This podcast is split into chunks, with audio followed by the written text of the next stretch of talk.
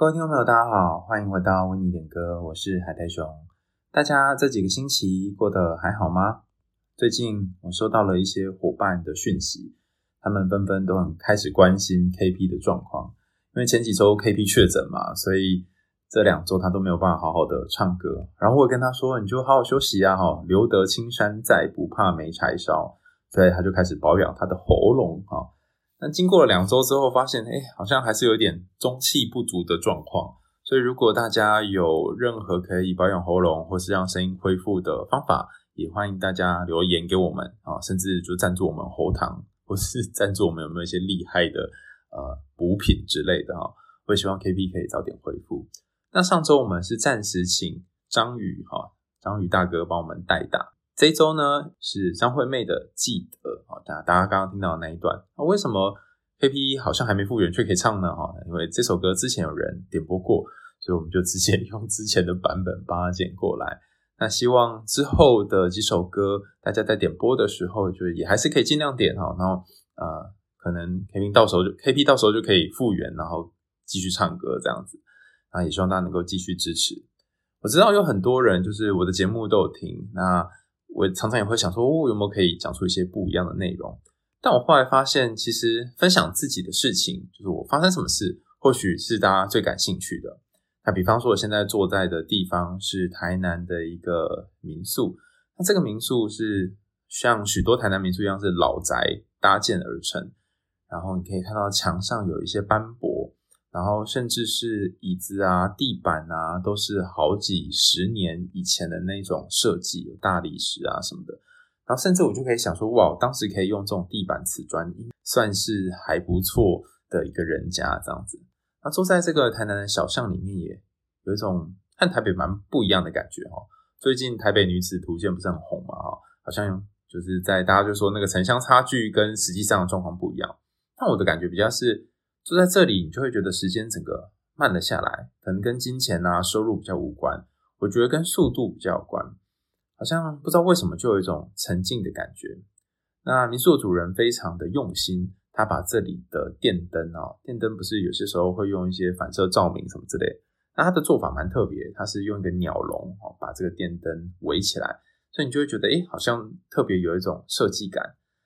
然后一边坐在这里录音，然后一边享受着这里的咖啡时光，然后一边读着欧文亚隆的《一日浮生》，然后就想说：哇，其实一辈子这样走过去，有些事情会被你的记忆留下来，虽然有些人不会因此而留下来。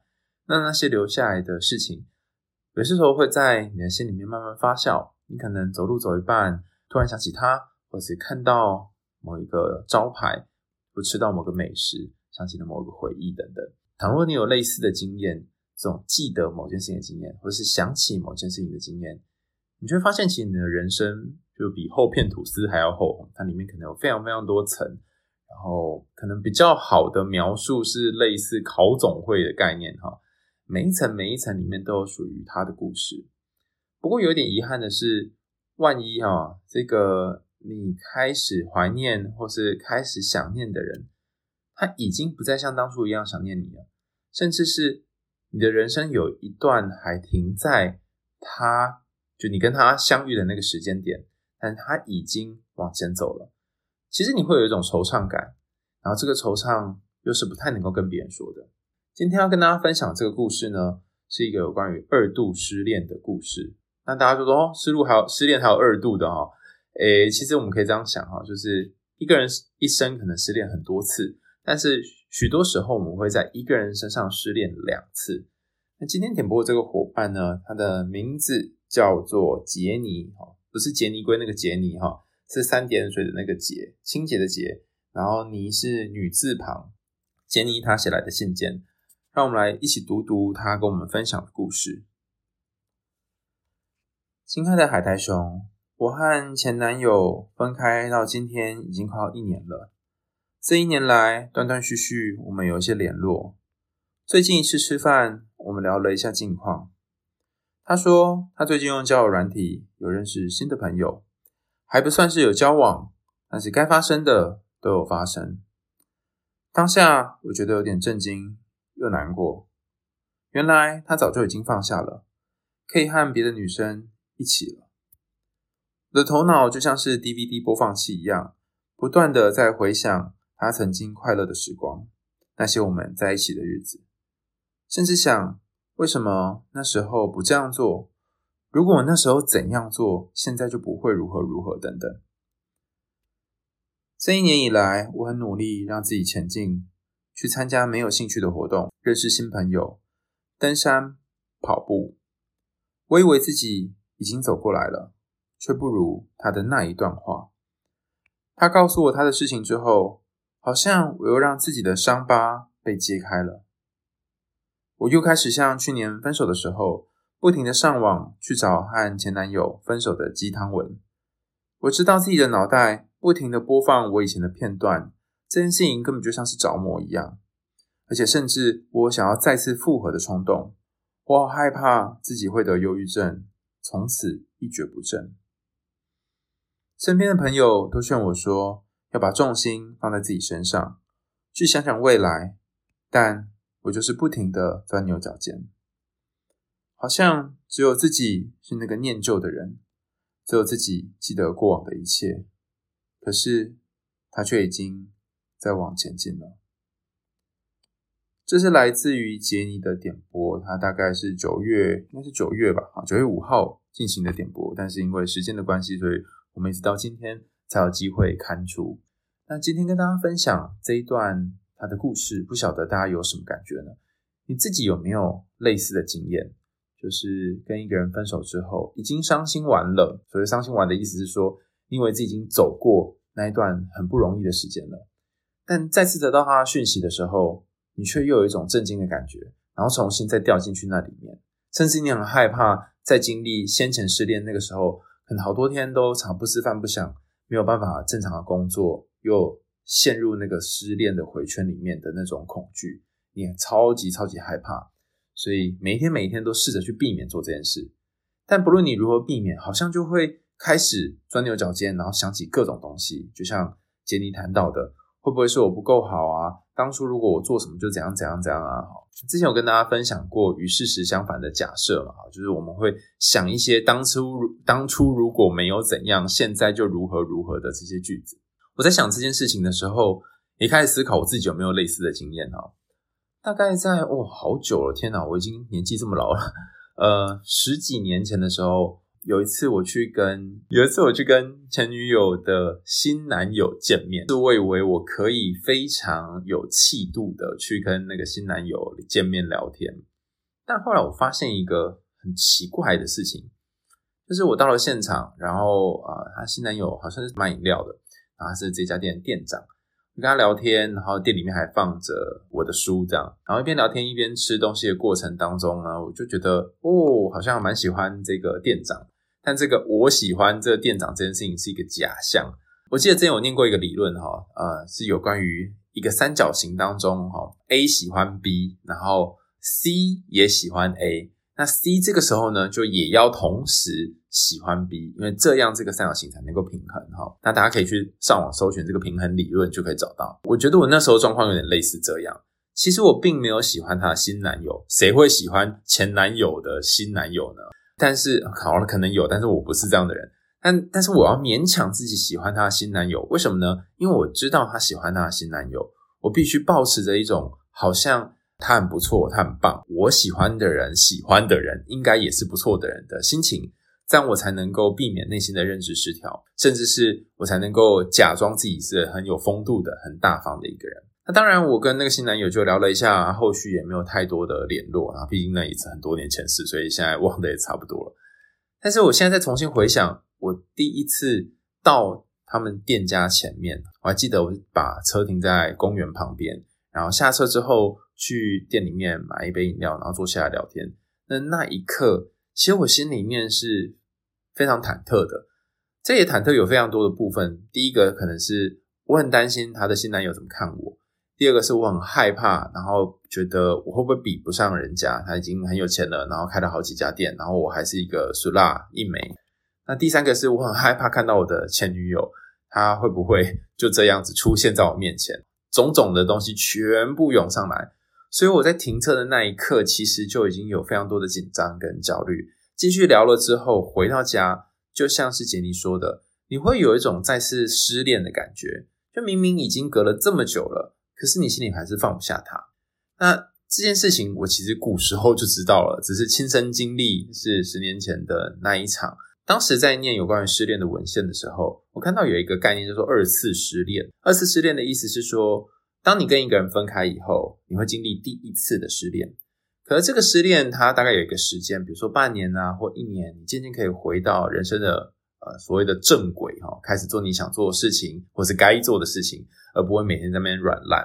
可是什么时候你会经历二次失恋？第一个是他开始认识新的对象，交女朋友的时候；第二个是他结婚有另外一个老婆或老公的时候；第三个是他回过头来。跟你又重新某一段感情，可能不一定是恋情了，是可能是无论是床伴的关系，或者是呃一夜情的关系，然后又再次分开，就经历二次失恋。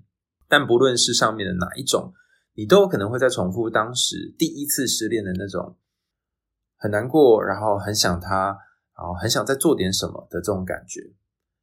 当时我在看到这个二次失恋相关的研究的时候，就在想。到底我们会为什么会经历二次失恋呢？那其中一个理论是说，我们之所以会有这种嫉妒啊，或者是不舒服的情绪，某一种原因是来自于原因，原因是来自于你原本以为你拥有的东西，现在被另外一个人拿走了。还有一种，就像是杰尼说的，你原本以为跟你一样缅怀过去，在等待着过去，甚至是。呃，很怀念当时很美好的那些日子的对方，现在已经跟你在不同一条路上面了。这些种种的感觉都会让你有一种被丢下的感受，甚至是你已经什么都没有办法拥有了，连回忆都已经被打破或者破灭了。当他跟你分开以后，他还没有找到新的对象，你可以在脑袋里面脑补说，我们还有机会在一起，或者是我们有可能以后呃绕了一圈之后。还是会能继续我们的姻缘，但现在他看起来跟另外一个人在一起了，所以在脑袋里面可能的想象就被打破了。于是那个再一次的忧伤，然后再次的失落就会涌现。那当然有另外一个观点是提出，其实跟前面讲的都无关，它比较跟 acceptance 就是接受有关。那接受经常会分成许多个阶段啊。首先第一个，你得要先知道这件事情发生。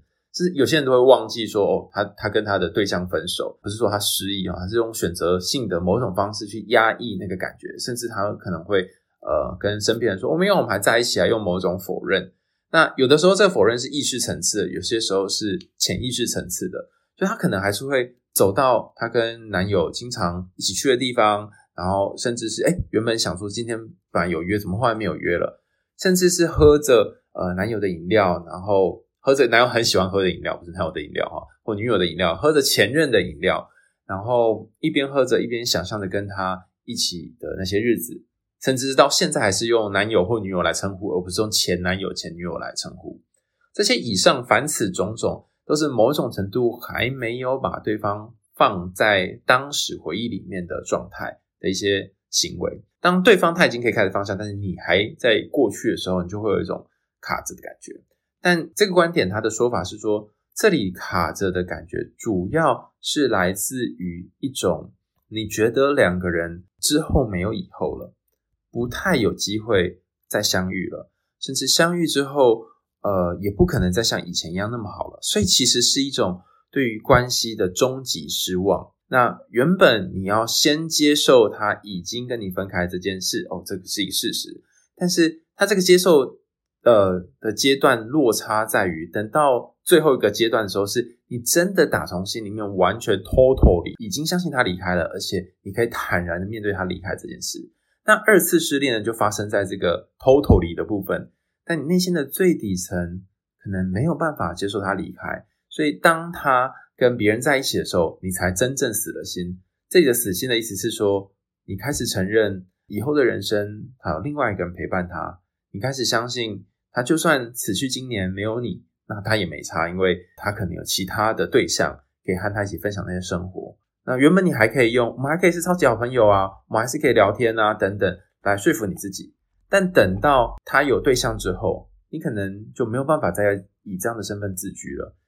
本来你是他生命至今可能是最亲密的一个人，但有新的对象出现，那个最亲密的角色就被取代了。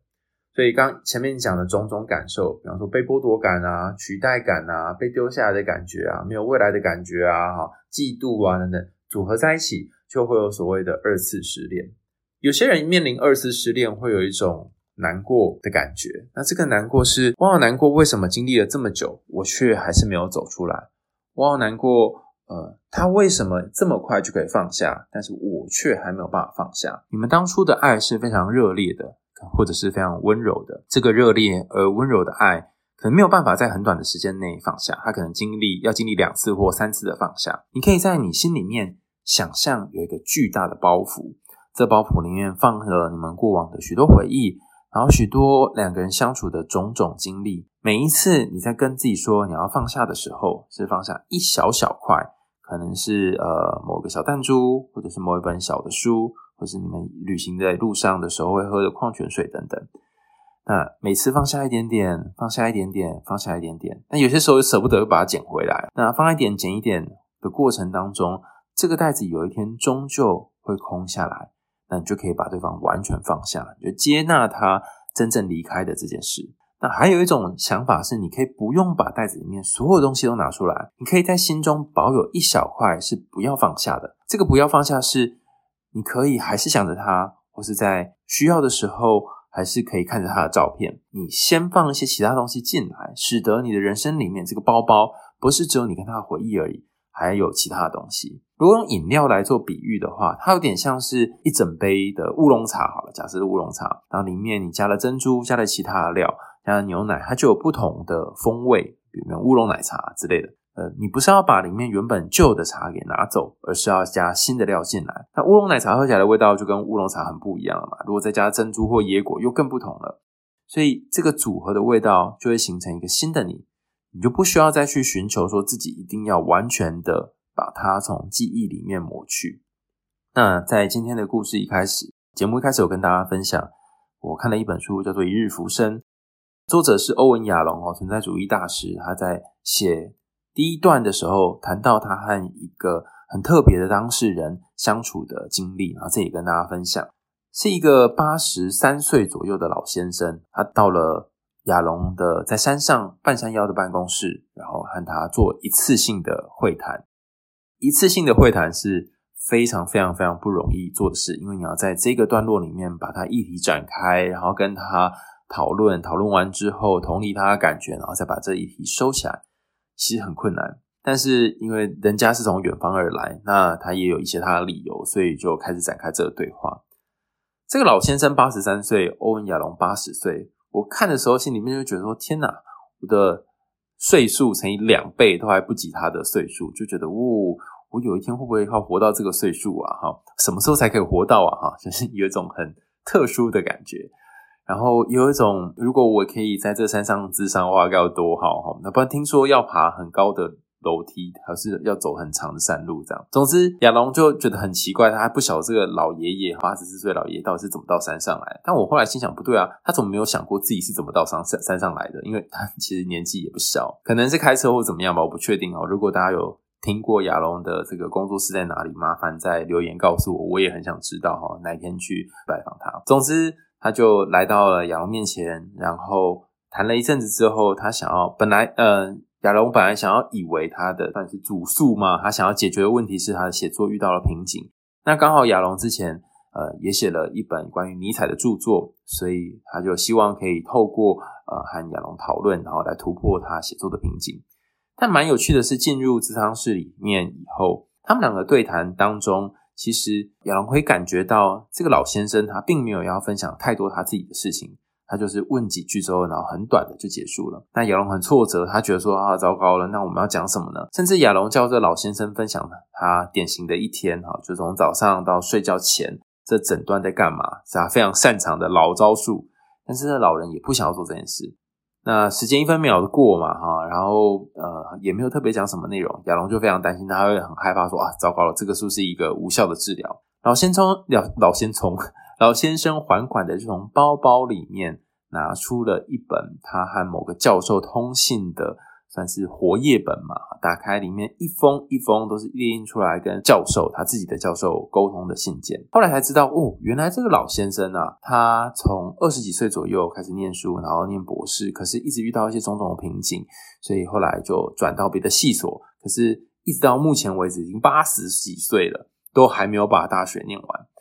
亚龙就觉得太扯了吧？怎么有办法这样子？那早应该被退学吧？没错，他早就被退学了。可是他说到八十几岁这段时间，他除了念书之外，他当然还有几段短暂的婚姻，但是他都以不满意为收场。那亚龙也觉得很好奇，就是你来找我，难道就是为了要看你这个活页簿里面的东西吗？他本来还一开始还有点婉拒，因为大家知道在智商室里面时间非常贵，他希望能够做出一些有有效的回馈。但老先生跟他说，你一定要看这一本，你才能够真正的了解我。那里面都是他跟他的教授之间的一个信件往返。那在他回应这个信，那回应这个老爷爷的过程当中，他还会引用这个信件里面讲的内容。老爷爷很想知道亚龙看了他跟教授之间的对话是什么感觉。介绍一下这个教授好了哈，教授是这个老爷爷非常崇拜的人，但前阵子他过世了，所以这个老爷爷内心有非常多挣扎跟复杂情绪，他不太知道要怎么样去诠释这个情绪，他只能够透过把东西带来给亚龙，然后希望他能够读读。他们两个人的互动跟沟通里面有没有什么轨迹哈，或者发生什么事啊？如果一般凡人就会这样想啊，你帮我看我是讲错什么，所以他在死。但当他开始就亚龙他开始去看这个活页簿里面的文件的时候，他被里面的文字给感动。这个老先生和呃他的教授啊，当初可能都还算蛮年轻的，就用文字开始互相认识。一边认识之后呢，原本教授跟这个老先生是师生的关系。但到中间哈，就是关系的中间，他们这样通信总共通了十二年。关系的中间，你会发现两个人的这个界限也变得比较模糊。他不再会叫他老师，然后他也不会叫他学生，就直接叫名字。那这个界限模糊之后，两个人非常非常靠近，靠近到啊，这个老先生他似乎都把对方当成某一种替代性的父亲。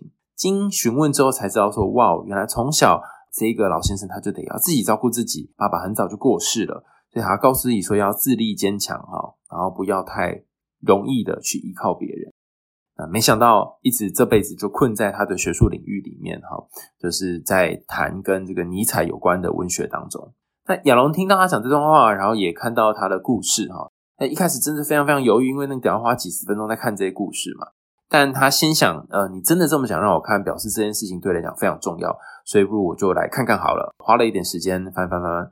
翻到最后，呃，其实真的没有看完，但是他至少看了一小部分，他就先停下，因为最后可能剩下五分钟左右，他要问来访的这个老先生说：“嗯，不晓得你你让我看完这个有什么用意啊？”那老先生好像是沉默之类的。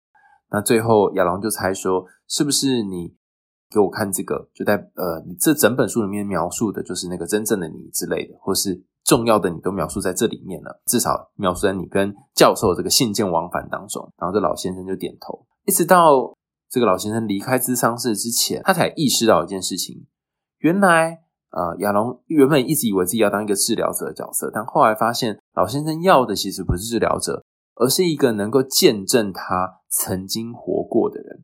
这个曾经活过，意思是说。呃，哪一天万一就要挂点了啊，然后放在墓志铭上，或者是要网络公告宣告，你的头衔有多少呢？他有没有什么人可以用某种方式来纪念你，来啊、想念你呢？好像不一定是要一个真实的头衔，它肯定也是一个人际关系的头衔，比方说是两个可爱的孩子的爸爸或妈妈，或者是某某人的闺蜜之类哈，什么事情就一定会先讲的闺蜜等等。那无论如何，呃，在就是那次会谈之后，老人就出了晤谈室，然后亚龙就一头雾水啊，他还是不晓得这个先生是来干嘛，但似乎好像有帮他的老先生，然后老先生也就笑笑的就走了。在今天谈这个有关于二次失恋的故事当中，杰尼点播的故事里面，我们再结合这个一日浮生故事一起来看，就会发现人生很多时候是无常的，你不知道明天和意外什么时候会先来，甚至你也会开始犹豫说，那些曾经跟我很好的人。书信往返了十几年，他有一天还是会离开我。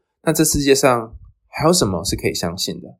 先前有跟大家分享哈，就分手最难修复的，并不是关系本身，而是从此之后，你就会对于人际关系失去信任，你就会开始想，这个好爱我的人会不会有一天离开我？这个很在意我的人会不会有一天就不在意我了？为了避免这样的状况产生，所以你会开始帮自己设一些限制，不要不要太再把心力花在感情身上，要多一点的时间，好关注自己等等。可是你心里面还是觉得想要有人在身边。想要人可以温暖的安抚你、照顾你，那这个 part 它就一直没有被满足，就一直在那里卡着。所以，当你靠近这个部分的时候，你就会有一些情绪。那这情绪可能是心疼、难受的情绪，也可能是我好想好想知道你现在发生了什么，我好想要陪伴你。写信来的杰尼，我相信你在这段关系当中应该有一段很美好的经验，你会想念跟他的那些愉快的日子，甚至你会想着。我当初到底是做了什么，所以关系才没有办法持续？但我想告诉你的是，有些时候并不是你做错了什么，就是两个人的情深缘浅了哈，刚好没有办法真实的在一起。那这里的真实的在一起是，他没有办法真正的投入全部在这段关系当中。那相反的，你也是一样，可能你们曾经有一段时间非常投入，但那个时间稍纵即逝。自此之后，你们花非常多的时间去吵架，然后花非常多时间去沟通彼此价值观。每次都很累，每次都很疲惫，每次都还想说算了啦，这应该就是最后一次了。可是每一次你还是都不放弃。最后，呃，我不知道是因为什么原因，所以你们分开哈。但是我觉得你也可以想一想，如果再让你有一次机会去和他再表白，或是再让你有一次机会去挽回的话，你要用什么方式跟对方沟通呢？那问你这个问题，不是跟你说你一定要去挽回，而是去想一想。你现在再去挽回，或现在再想要重新追他吗？哈，用这个“追”这个词，我不确定好不好。重新再和他在一起的这个动机，甚至你会表现出来的样子讲的话，和当年你和他在一起的时候是一样的吗？或者是说，当年如果是他追你的话，你所做的球会跟当年一样吗？那要解释这件事情的原因是，如果。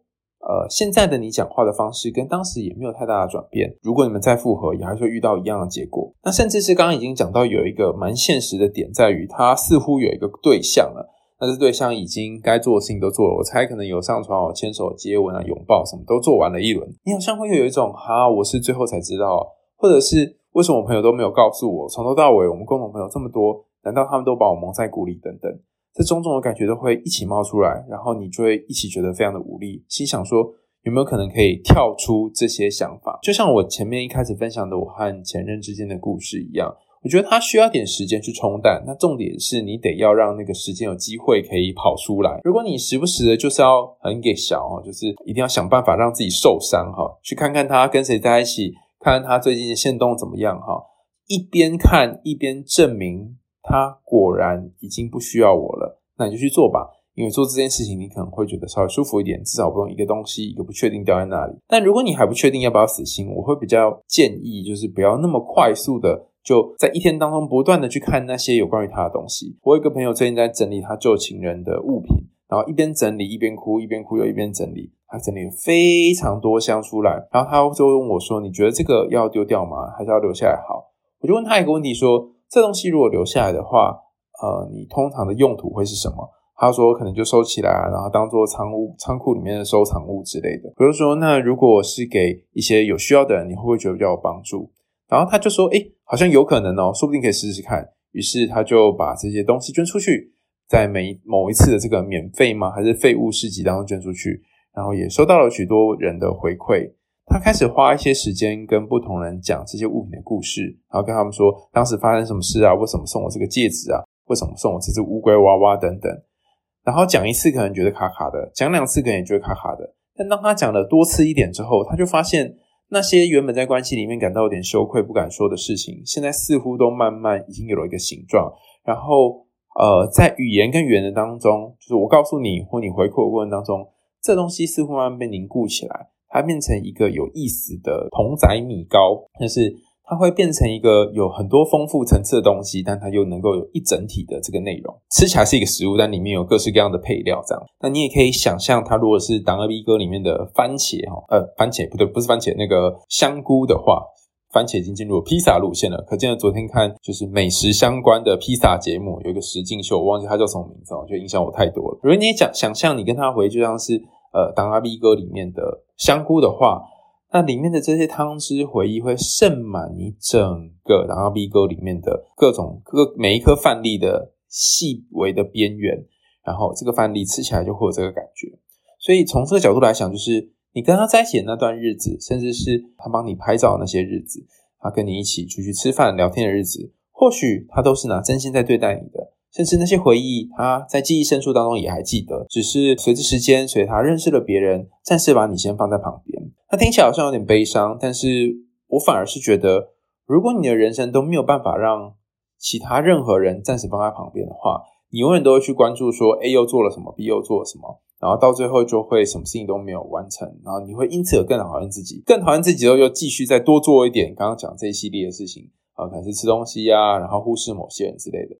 一个失落的发生，可能来自于这个人的离开本身，但也有一种可能是二次、三次的失落发生会跟前面的失落有点不一样，不会再像之前一样有这么强烈的情绪，而且甚至你有一些成功的经验，所以你可以利用这些成功经验协助你再去越过同样的一个坎。我记得前阵子我有跟我的督导讨论一件事，我问他说：“呃，如果我又发生了一样的状况，该怎么办？”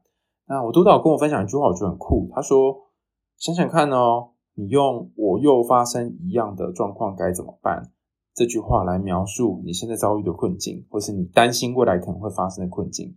那这表示你之前曾经有想办法克服这个困境，或是用某种方式翻滚过去。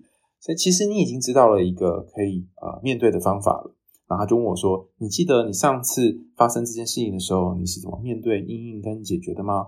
我突然惊觉，哦，原来可以这样子啊！还有，哦，原来我其实做的不错啊！然后就非常感谢督导告诉我这件事。所以我想要跟杰尼说，可能在这次的算是发作嘛，哈，或再次二度失恋的过程当中，你会有点担心自己再掉下去。但因为你已经掉下去过一次了，所以我相信现在你可能是某种程度上面的专家。当时你透过什么方式走出来的呢？那现在你有没有可能透过类似的方式，让自己再一次的走出来？今天的节目就到这里告一个段落啦，感谢大家的收听。那由于我是在台南录的，所以如果收音状况不是很好的话，也请大家多多包涵。也欢迎大家留言告诉我说你觉得比较好的麦克风哈，我目前还在寻觅一个好的麦克风，而避免就是那个回音啊，或者是一些闷闷的声音太大声哈。你可以留言告诉我，不论是在 Firstory 或者是在 Apple Podcast 或任何地方留言都可以。那我们也一起祈祷，希望 KP 的。病情呢，可以早日康复，也希望大家可以在这样的天气当中呢，记得要保暖哦，然后注意自己的身体。也希望我们下一次呃 KP 就可以回归到我们以往他开始唱歌的行列。所以如果你最近有想要点播歌曲的伙伴，也欢迎呢，大家可以点节目下方有一个连结啊，就点说我想要点歌，然后点给谁，然后说说你自己的故事，我们也可以跟大家分享。那不限于感情，也可以是。其他各式各样的生活琐事，或者是想要分享的心情等等，你也不一定要问一个问题，你可以就是说你的感受，然后我会针对你的感受或你最近发生的一个小小的故事，和大家一起分享探讨。我们为你点歌，下次见啦，拜拜。谁还记得是谁先说永远的爱我？以前的一句话是我们。伤口，过了太久，没人记得当初那些温柔。我和你手牵手，说要一起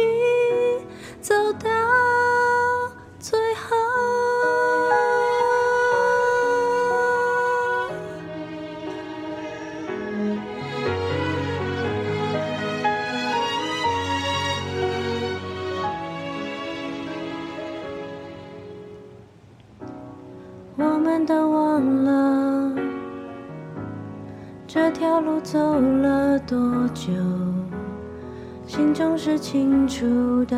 有一天，有一天都会停的。让时间说真话，虽然我也害怕，在天黑了以后，我们都不知道。会不会有以后？的是谁先说永远的爱我？以前的一句话是我们以后的伤口，过了太。久没人记得当初那些温